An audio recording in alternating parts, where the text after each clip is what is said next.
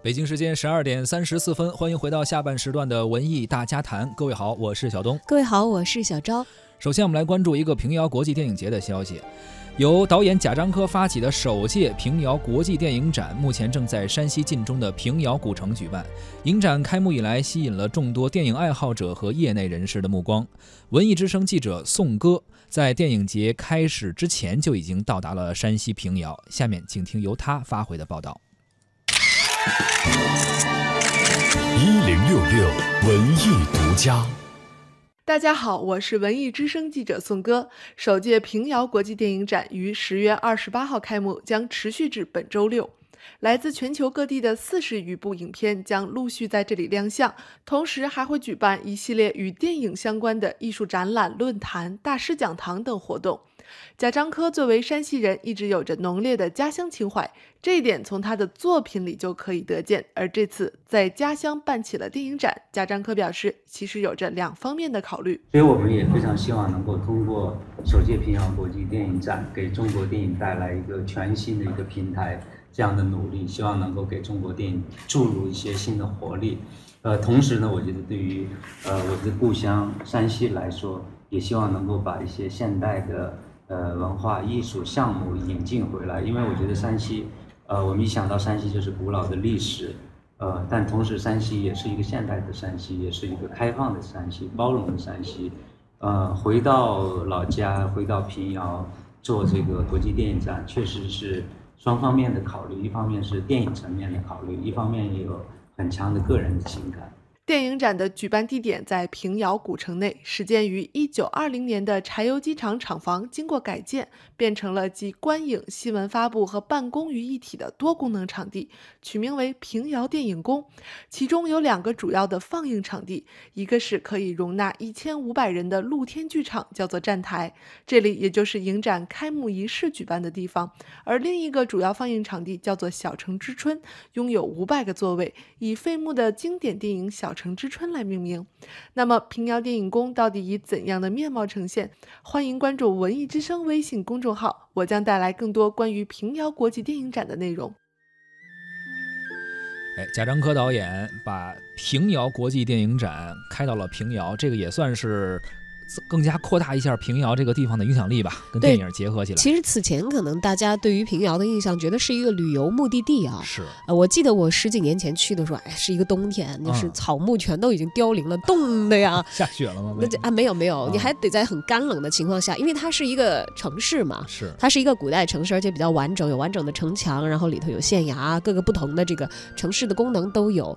还有包括有一些钱庄，钱庄底下还有那个地库藏钱的呀，地道啊，等等等等。对。呃，当时。实它其实就像一个是活的一个建筑博物馆一样的。那会儿我是因为和这个建筑设计师朋友们一起去的，他们都一直在不停的拍照和取素材，然后我就到处逛一逛。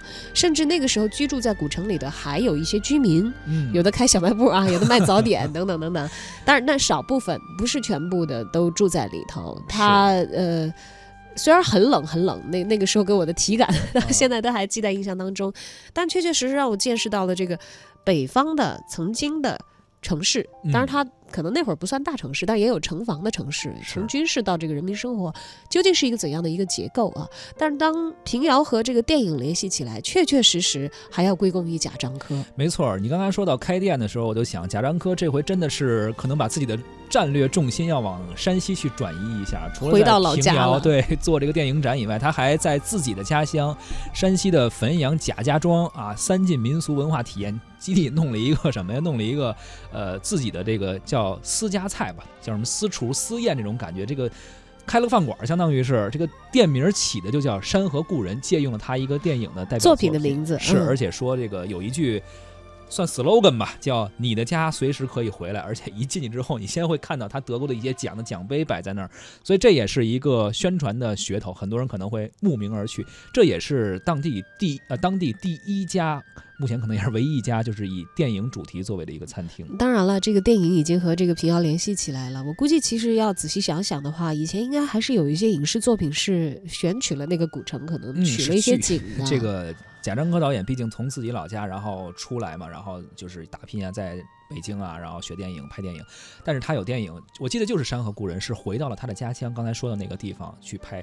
那是全村上下真的得是集全村之力配合，而且会收集很多老物件，因为他拍当时就是《山河故人》嘛，那个年代的戏嘛，所以需要一些当时可能上世纪八十年代的时候那些物件。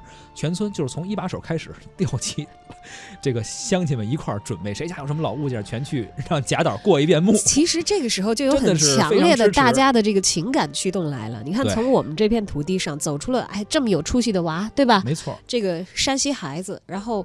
回到了自己的故土，而且作为一个这个呃，在文化影响力方面，应该是全世界都有知名度的这么一个人，让世界让更多的人更加的了解我们的故土、我们的家乡、中国乡土文化啊，山东呃不是山西的这一块，对不起，贾导听到节目不要介意，不会的，对，来了解我们在在这片土地上曾经经历过的历史也好，还有这个引人所挖掘提炼出来的这些。人们世代在这里生存过的一些痕迹啊，没错，确实也是很多年了啊，这么这么多年，每年都有非常呃优秀的作品，而且有不少都是获得了国际级的奖项。最近还有应该正在上映的《时间去哪儿了》，也是贾樟柯导演结合五国的导演一块儿拍摄的一个作品。如果大家感兴趣的话呢，也可以走进电影院看一看。当然了啊，我们说到看电影，也不能够错过正在上映的一些引进版的进口大片儿。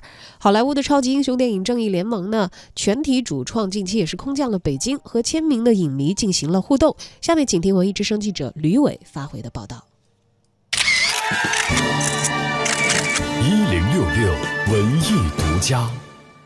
大家好，我是文艺之声记者吕伟。这次首映活动内容除了和影迷互动之外，主要演员蝙蝠侠的扮演者本·阿弗莱克、神奇女侠的扮演者盖尔加朵、超人的扮演者亨利卡维尔、闪电侠的扮演者埃兹拉米勒、海王的扮演者杰森莫玛、钢骨的扮演者雷费舍共同畅游了北京的天坛。下面请听主创如何向中国影迷表达自己的中文问候，还有。他们的心得体会，这是他第一次能够把这么多的超级英雄能够集结在一起去拍一部联盟电影。当然，我们也都知道这是 DC 宇宙当中的第一部联盟电影，他觉得真的是一个永生难忘的一个经历啊！不是像上一部那样所描述的是一个威胁，其实他觉得它是一个真的是一个拯救的作用。这一战呢，中国是他们全球宣传的首战。其实刚才看到的那二十四分钟是全球的第一次向所所有的人去公开，所以你们是最幸运的那一群人，你们是全世界第一批看到这二十四分钟的人。Chuck 说：“你好，北京。We love you. It's very simple. Love is all you need. We love you very much. Thank you. Thank you for your support. As I 说，Glad you like what you saw.”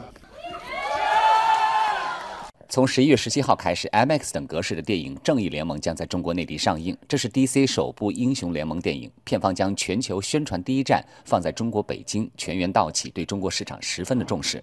同时，率先亮相的二十五分钟片段虽然短，却看到了亮丽的画面和超爽的打斗场面，令人期待全片的正式上映。文艺之声记者吕伟北京采访报道。文化娱乐给了你什么？要看你懂不懂跟他要什么。透过文娱观世界，文娱世界观。